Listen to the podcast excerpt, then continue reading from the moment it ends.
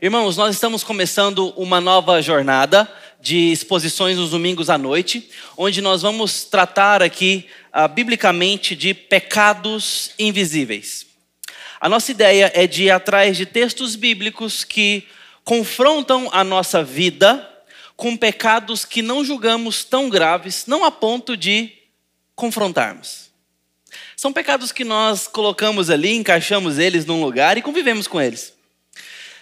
Muito facilmente temos predileção por alguns pecados e esses acusamos, confrontamos nosso coração, apontamos mais facilmente o dedo, mas outros a gente deixa passar. Deixa passar, sobretudo em nós. E eu quero chamar você então, para que a gente possa ler a Bíblia junto hoje, em busca desse primeiro texto que nós vamos estudar. Quero convidar você, portanto, a abrir a palavra de Deus no texto de Lucas, capítulo 17. Evangelho de Lucas 17. Nós vamos ler aqui os versos 11 a 19.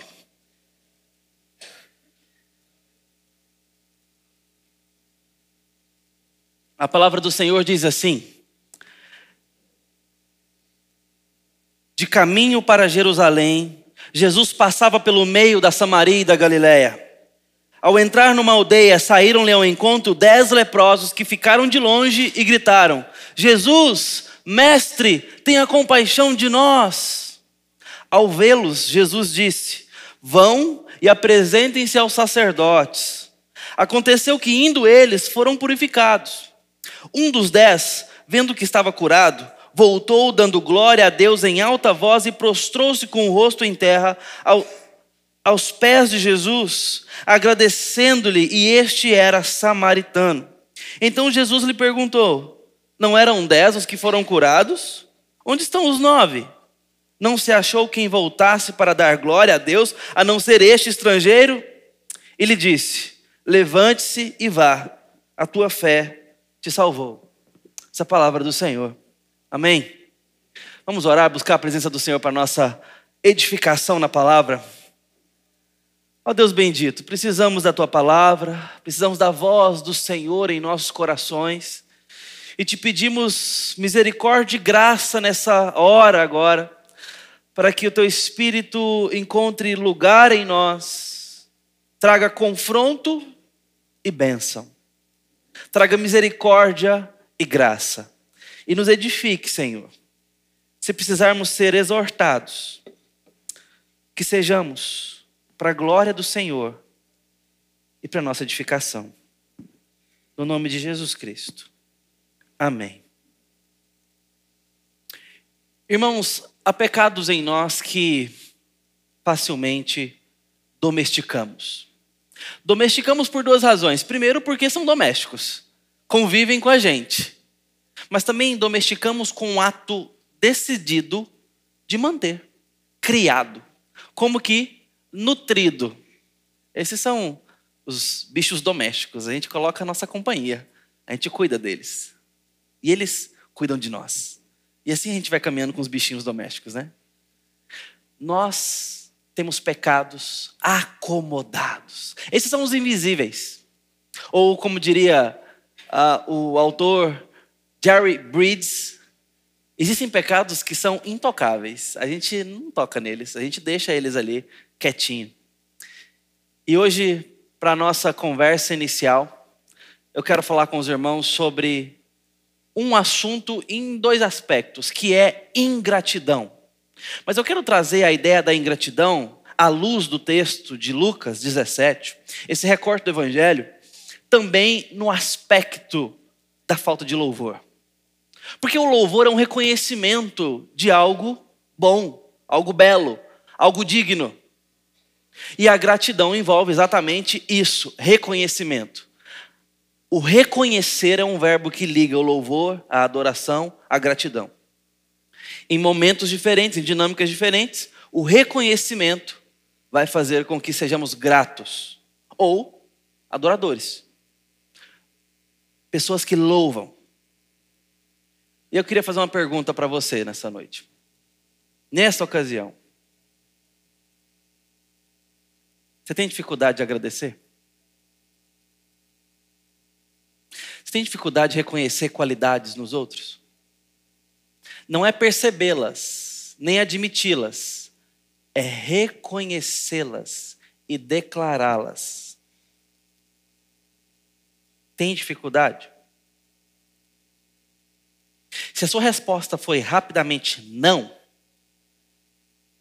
eu quero então que você confronte agora essa resposta de forma quantitativa com a sua prática de criticar outros. Quem ganha essa luta na sua vida? Vamos pegar o recorte dessa semana. A semana que passou. Houveram mais críticas declaradas, direta ou indiretamente, ou houveram mais louvores, gratidão declarada, direta ou indiretamente? O que mais aconteceu na sua semana? Amém. o que? Você chegou para certas pessoas e as elogiou e as agradeceu mais do que criticou? Mais do que se queixou? Esse é um exercício para que a gente se acomode no lugar certo logo e receba esse texto como nós precisamos receber. Precisamos fazer essa ponderação sobre a nossa capacidade de louvar. Certamente, em contraposição ou comparação com a nossa capacidade de nos queixarmos. Você é mais crítico ou elogioso? É mais reclamão ou exaltador?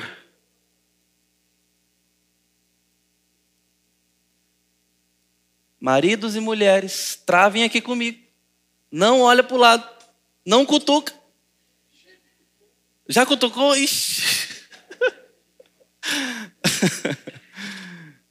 Beleza, estamos, estamos na posição correta agora para fazer um bom proveito do texto. Depois, depois vocês resolvem em casa, tá? Deixa o texto trabalhar primeiro, amaciar. Vai ser melhor trabalhar isso depois de passarmos pela palavra de Deus. A verdade é que das feiuras da vida, a ingratidão tem uma das piores caretas. Já percebeu ingratidão? Assim, aquelas descaradas. Dói ou não dói? Já percebeu ela em você? É bom, é difícil. Muito mais difícil perceber ingratidão em nós. Mas talvez não seja tão difícil ser grato quanto é difícil agradecer. E tem muita diferença. E esse texto fala disso. São coisas diferentes, queridos. Eu faço outra pergunta para verificar esse ponto. Quantas coisas você é grato no seu cônjuge? Quantas coisas você é grato na vida dos seus pais? Aqueles que o têm ainda, que os têm ainda. Pensou? Quantas coisas, a quantas coisas você é grato pelo seu chefe? Ou na vida do seu patrão ou patroa? Ou na vida dos seus funcionários? Pensou? Agora vai uma segunda pergunta. Você já verificou suas gratidões? Tipo, poxa, isso aqui é tão bom. Essa pessoa, ela, ela ter me dado essa oportunidade é algo tão bom. Essa pessoa que vive comigo, eu sou tão grato a Deus pela vida dela, por conta disso, pela forma como ela cuida de mim, pela forma como ela me tolera muitas vezes. Beleza, conferimos a nossa gratidão. Agora confira se isso está condizente com a quantidade de agradecimento que você tem. Agradecimento é o verbo de agradecer. Gratidão é algo que a gente sente, percebe, pensa. equivalente? Quantas coisas você se percebe grato na vida da sua esposa? Na vida do seu marido? E a quantas dessas coisas você tem agradecido? Na vida das pessoas que trabalham conosco, nas pessoas que estão sobre nós ou debaixo de nós, na, na hierarquia da dinâmica aí do trabalho, as pessoas que lideramos ou que nos lideram. Não é tão difícil ser grato quanto é agradecer de fato, expressamente. E nós estamos vivendo num mundo que o importante é ser verdade. Para Jesus não basta. Para Jesus temos que ir além. E o grande problema desse texto, para nós, é que Jesus se importa com a declaração de louvor. Ele se importa com o ato de agradecer e não só com o coração grato. Perceba isso nesse texto. Ora, se não é verdade, o fato de que ele questiona: cadê os nove? Só um voltou e este estrangeiro? Cadê os nove? Isso não é nenhuma parábola, não teria problema se fosse, seria verdade, seu princípio e o que ele quer nos ensinar, mas está falando aqui de um relato de um leprosário à beira da aldeia, dez homens são leprosos, perderam tudo, e esse texto nós estamos aqui considerando a metade segunda dele, segunda metade do texto. A primeira tem a ver com a oração que esses homens fazem e o milagre que recebem. A segunda metade desse texto é onde envolve a bênção recebida e a resposta que foi dada. Um volta, um para a sua caminhada e fala: Não posso continuar sem voltar para agradecer. Eu não posso dar mais nenhum passo sem voltar aos pés de Jesus. Depois eu vou lá. E esse um é usado aqui para chocar a narrativa. Esse um que volta, esse estrangeiro, é colocado aqui para nós como o recurso didático, o foco das luzes, para nos mostrar algo que falta no povo de Deus. A Bíblia é útil para confrontar, edificar, exortar, corrigir. E esse recorte de texto, a gente chama isso de perícope, uma unidade de leitura com começo, meio e fim. Essa cena é completa. E nessa segunda metade, quer nos provocar e nos corrigir no fato de que o louvor muitas vezes é negligenciado, de que a gratidão muitas vezes é negligenciada, em face de coisas tão profundas quanto, por exemplo, de fato, ser grato. Mas caminhem comigo da seguinte forma: mais pessoas recebem bênçãos e benefícios do que as que agradecem por elas. É ou não é? A proporção desse texto é pior do que aquele, gol, aquele jogo da Alemanha, quem lembra? É pior, porque não é 7 a 1, é 9 para 1. Esse é o o show de horrores desse texto, que nos coloca numa situação muito complicada, porque a proporção do texto, a amostragem aqui, é nove para um de que mais pessoas são abençoadas pelo Senhor Jesus do que as que louvam o Senhor Jesus. Mais bênçãos recebemos do que agradecemos e louvamos. Não teria problema se Jesus não se importasse, mas ele se importou aí a coisa complica para nós. Nós precisamos nos preocupar com isso. Conta as bênçãos, dizem quantas são. Vem dizê-las todas de uma vez. Já nos instrui o antigo hino. O que o Senhor tem feito na sua vida? O que o Senhor tem feito na sua história? Tem bênçãos colecionadas aí, irmãos? Eu tenho. Deus tem cuidado da minha história desde muito cedo. E quando eu olho no retrovisor da história da minha família, eu vejo Deus cuidando da minha história mesmo antes de eu nascer. Mas será que a minha vida tem dado louvor a Deus por tantos cuidados? Porque a gratidão é capaz de mudar os nossos olhos. Um coração grato é capaz de mudar a forma que a gente enxerga a vida, enxerga os problemas, o dia mal. Um coração agradecido é um coração cheio, vigoroso.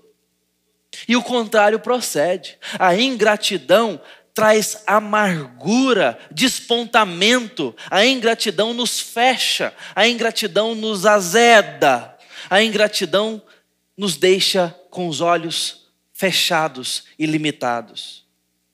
Não conseguimos ver as cores, entre aspas, da vida, por não sermos gratos. Atropelamos as bênçãos, passamos por cima das pessoas, por não sermos gratos. É mais fácil receber bênção do que louvar. É mais fácil ser agraciado do que agradecer. Quantas são as bênçãos do Senhor na sua história? Nós precisamos tê-las em mente, sempre. Não podemos nos negligenciar. Ah, pastor, Deus não precisa disso. Deus requer isso. Ele precisa, não precisa de nada, não, irmãos. Muito menos de uma igreja para dar trabalho. De filhos custosos. E palavrinha que se aplica a nós, hein? Custou o filho como nós, como, como a gente, como nós somos. Não precisa, claro que não. Mas a grande verdade é que as relações humanas dificilmente são baseadas em necessidade. Quem é que precisa ter um filho? As relações humanas não são baseadas em necessidade. São baseadas em realização e aliança. E o valor que isso tem. Deus decidiu ter aliança conosco e decidiu que o caminho desse relacionamento, desse relacionamento seria um caminho de louvor ao nome dele. E que nós seríamos mais felizes quando encontrássemos o nosso prazer em Deus. De tal forma que o nosso propósito último é glorificá-lo e encontrar o nosso prazer nele. Primeira pergunta do nosso catecismo maior: Qual o fim principal do ser humano? Glorificar a Deus e gozá-lo para sempre.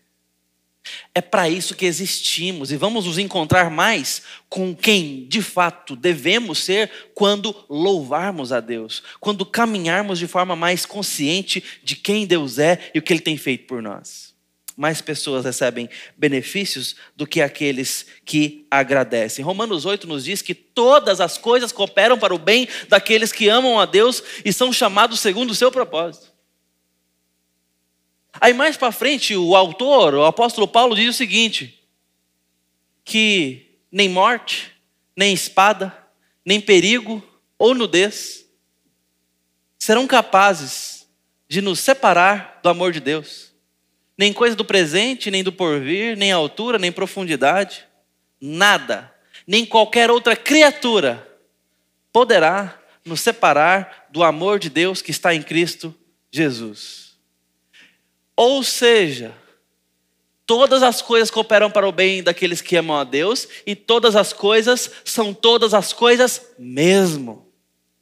Terminamos a aula hoje de manhã falando sobre o corpo criado e como que até as nossas enfermidades cumprem propósitos e oportunidades de louvor a Deus. E um irmão chegou, pastor, como assim as nossas enfermidades podem glorificar a Deus? Eu quero entender isso melhor. Fiquei e curioso com isso daí, o senhor podia me explicar melhor? E nós tivemos um bate-papo breve e aprofundando um detalhe da aula sobre como todas as coisas cooperam para o bem daqueles que amam a Deus. Cooperam, trabalham juntas, sinfonicamente, para o bem daqueles que amam a Deus. E todas as coisas incluem as providências agradáveis e as mais amargas. Nossas enfermidades não estão longe dos olhos do Senhor, muito pelo contrário, fazem parte do seu plano bendito. A soma dos nossos dias e dos dias dos nossos entes mais queridos estão dentro dos planos do Senhor. Olhe para a vida de Jó, como é terrível a saga que aquele homem passa. Claro, existem tantos outros exemplos, mas esse é o mais exagerado, mais claro para nós, mais gritante. A enfermidade daquele homem ele é tomado completamente por é, enfermidades e, e, e feridas do pé à cabeça. Ele também perde as finanças, ele também perde o gado, perde as, a casa, perde as posses e principalmente perde dez filhos. Aquela circunstância tão dolorosa e tão esmagadora, talvez inimaginável na nossa capacidade de passar por dores. Aquele homem diz, próximo ao final do livro, que aquela circunstância deu a ele uma oportunidade de reconhecer o seu maior tesouro de uma forma que outra ocasião jamais forneceria. Atravessando aquele vale da sombra da morte, Jó recebeu uma percepção do Senhor, uma intimidade com o Senhor, uma busca, uma reafirmação, uma profundidade que ele chega a dizer: Senhor, eu, eu só te conhecia de ouvir, mas agora os meus olhos te veem. Que sala de aula foi esse sofrimento? Ele estava chegando a ponto de falar: Senhor, é como se eu te visse agora. O quão claro o Senhor está. O quão íntimo nós estamos. Não desperdice suas enfermidades. Não desperdice suas lutas. Fazem parte também do cuidado de Deus sobre a sua vida. Até nisso, devemos preparar temor e adoração ao Senhor, até nas lutas, até nas dores. Prepare o seu coração para louvar a Deus até nos dias maus, até nas lutas mais profundas. Se nos falta gratidão na bênção, imagina na dor. Mas a palavra de Deus está querendo nos ensinar que a proporção é assustadora e que nós precisamos nos preocupar com isso. Mais pessoas são abençoadas, dez foram abençoadas, uma voltou. Mas o texto também nos mostra que mais pessoas oram, buscam cuidado ou bênção, buscam o auxílio do Senhor do que as que agradecem a proporção se manterá a mesma: nove para um. Quantos oraram? Diz o texto que ao entrar numa aldeia, saíram-lhe ao encontro dez leprosos que ficaram de longe e gritaram.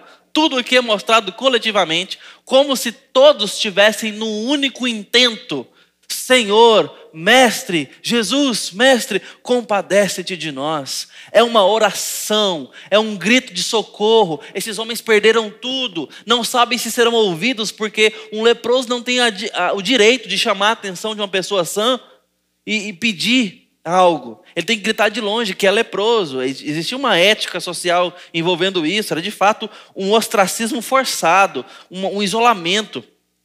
E eles certamente escutaram falar de que esse homem tem feito grandes maravilhas por onde ele passa. Esse homem tem abençoado vidas e pessoas. Esse homem tem trazido visão aos cegos, tem trazido pernas ao coxo, tem dado restauração e esperança para os pobres, para os carentes, tem confrontado o pecado.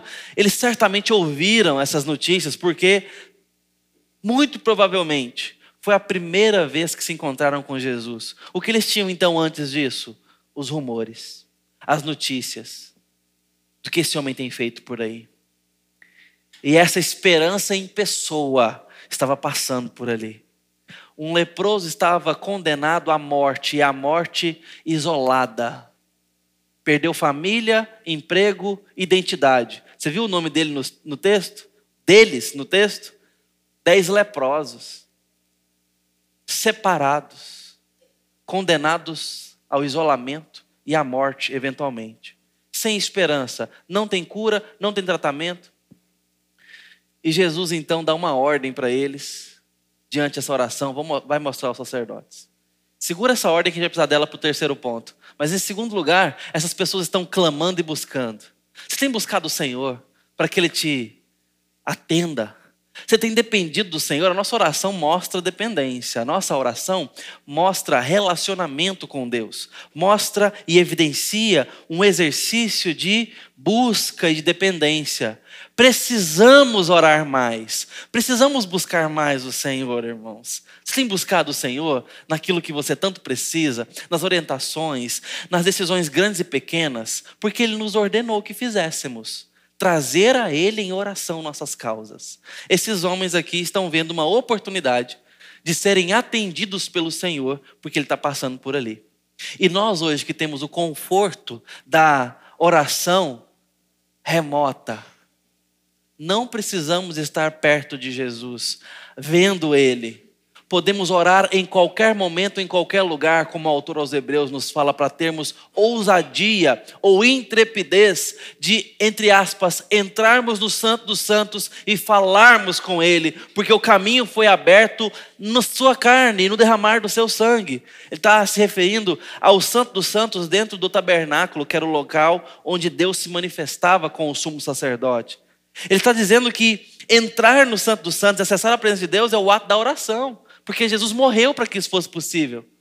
O sacerdote só podia entrar lá dentro para falar com Deus que se manifestava uma vez ao ano, quando o sacrifício fosse feito lá fora e de forma perfeita, lá no propiciatório. Sacrificava-se um animal, queimava no altar, e então o sacerdote, oferecendo isso a Deus, em nome do povo, entrava para falar com Deus que se manifestava. O autor aos Hebreus está dizendo o seguinte: nós podemos entrar no Santo dos Santos, o sacrifício foi feito na cruz. Nós temos essa liberdade de oração que custou muito, mas agora está gratuita. Jesus nos deu isso de forma eh, sem preço para nós e todo o preço sobre ele. Você tem levado a Deus as suas causas? Você tem falado com Deus? Você tem dependido do Senhor para viver? se orientado por Ele, isso expressa o nosso temor a Deus. Temer a Deus significa consultá-lo para tomar decisões, trazê-lo para dizer sobre as roupas que vestimos, sobre a nossa forma de falar, sobre a nossa forma de trabalhar, no que, como, a forma de tratar pessoas, nos relacionarmos com a nossa família, o uso do tempo, dos dons. Sobre igreja, reino, negócios, cultura, sobre mídia, sobre ministério, missão, trabalho, lazer.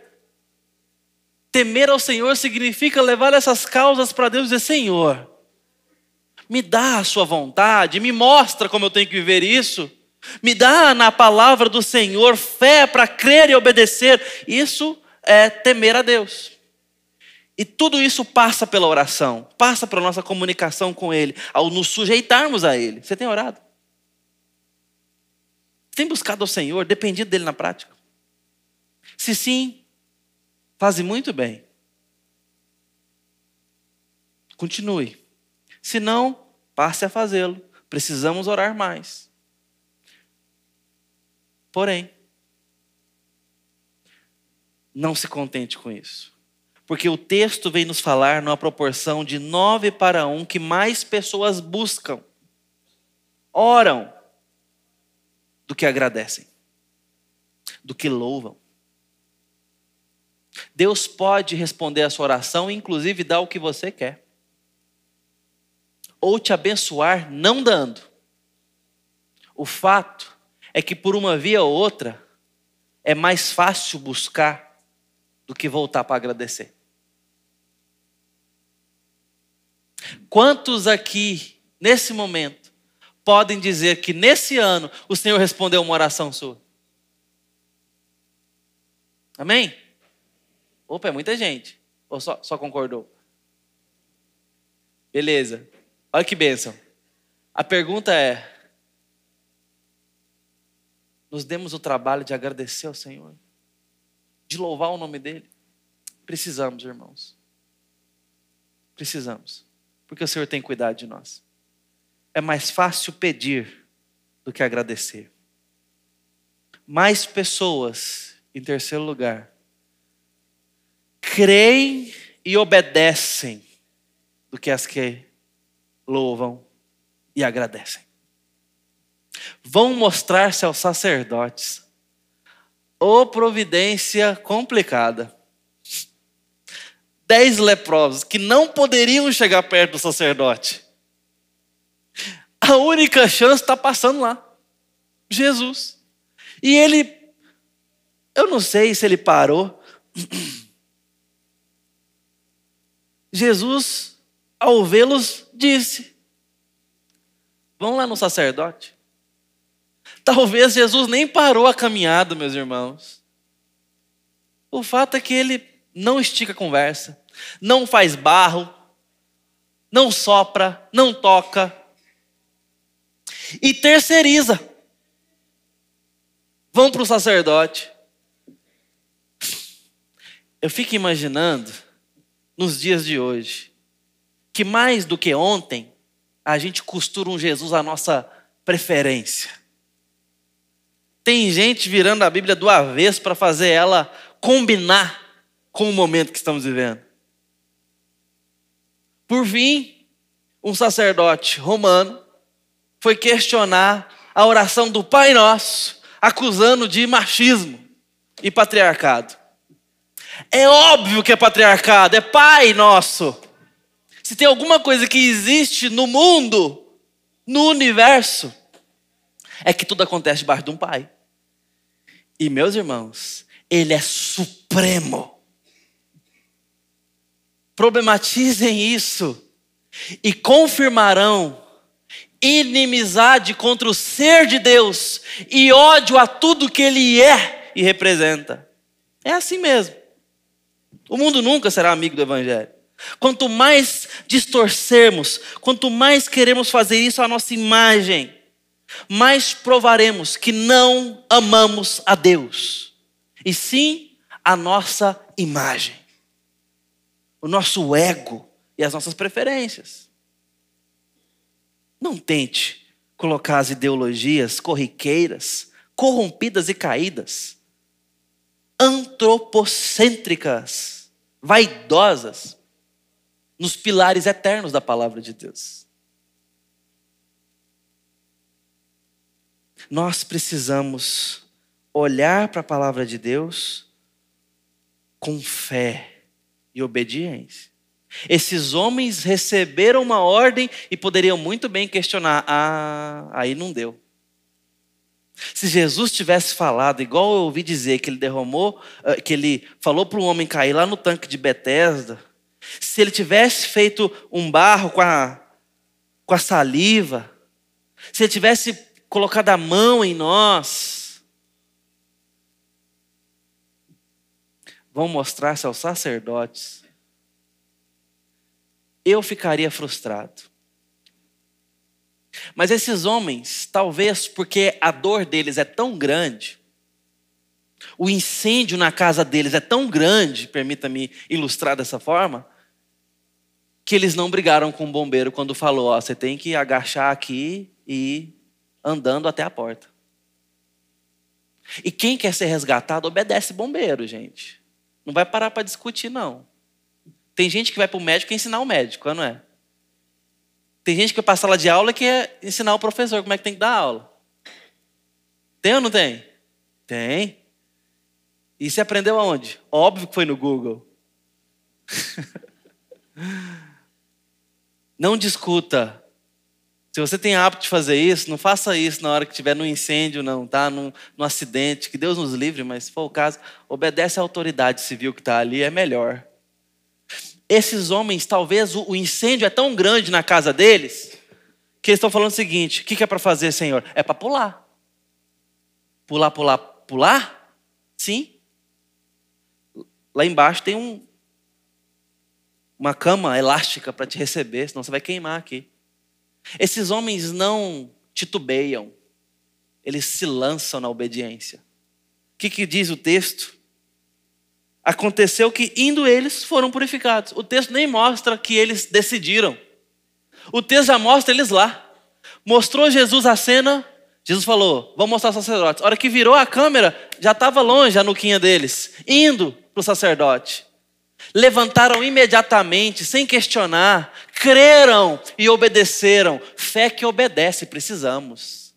Mas na proporção 9 para 1, meus irmãos, mais pessoas estão dispostas a terem fé e obediência do que de louvar a Deus e agradecer. E sabe qual o problema disso? É que Jesus se importa. Se Jesus não se importasse, ficaríamos contentes em recebermos Suas bênçãos, ficaríamos contentes em buscar a Deus e depender dEle, e até termos fé obediente. Olha que coisas preciosas, alvo da vida cristã. Mas Jesus não se contentou com isso e perguntou: cadê os nove? Onde estão os nove? Só um voltou para agradecer?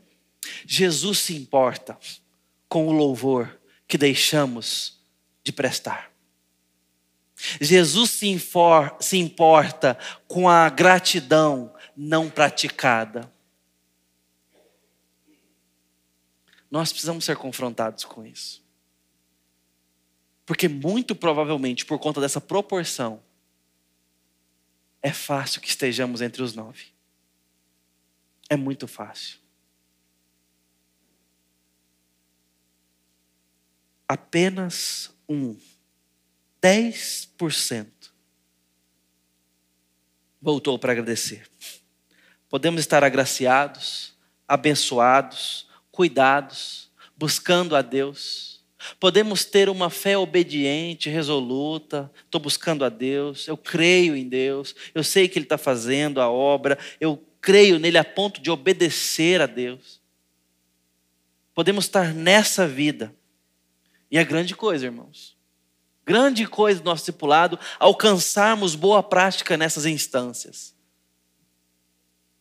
Mas podemos viver tudo isso, experimentarmos tudo isso com profundidade e verdade e faltarmos com louvor a Deus, faltarmos com a gratidão. O que, devemos fazer, portanto? Fazer o que esse homem fez. Ele traz o motivo da gratidão para o objeto do louvor. Qual que é o motivo da gratidão? A cura. A cura do quê? Do corpo todo. Ele foi curado de lepra. O que, que ele faz? Ele pega o corpo abençoado, motivo da gratidão dele, e volta com esse corpo aos pés de Jesus. Aliás, é isso que a gratidão faz. Nos coloca nos pés de Jesus. Nos coloca olhando para Ele e para mais ninguém.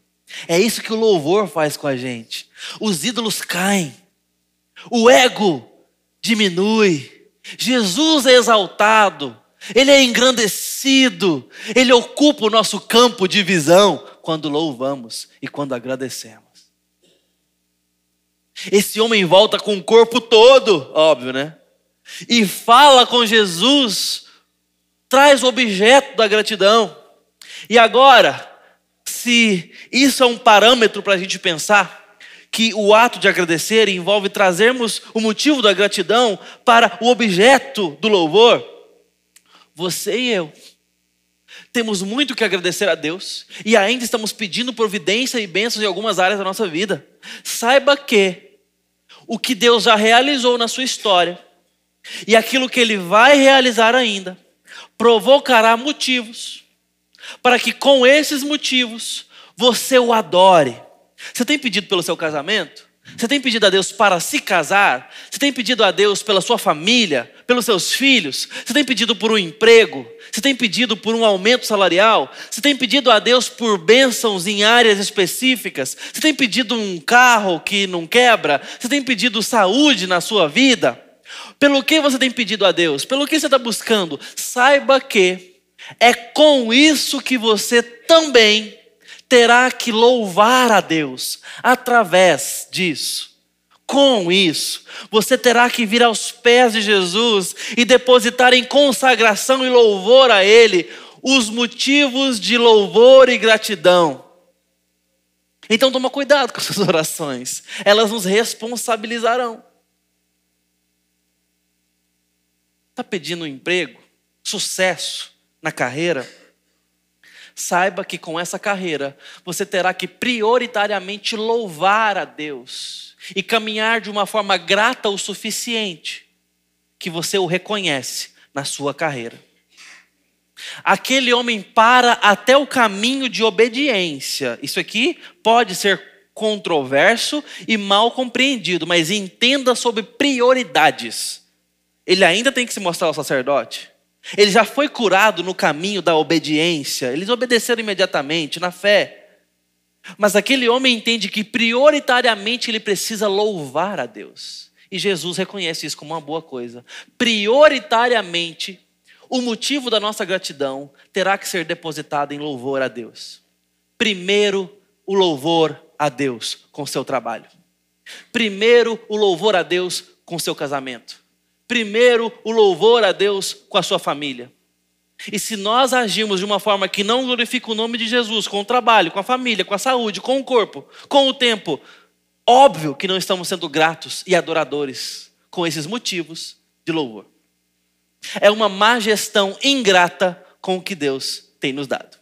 Levar aos pés dele é consagrar a ele e viver isso para a glória dele. Ou seja, a gratidão regula muita coisa na nossa história. O louvor a Deus calibra, qualifica, conserta muita coisa na nossa história. Regula, exorta, corrige.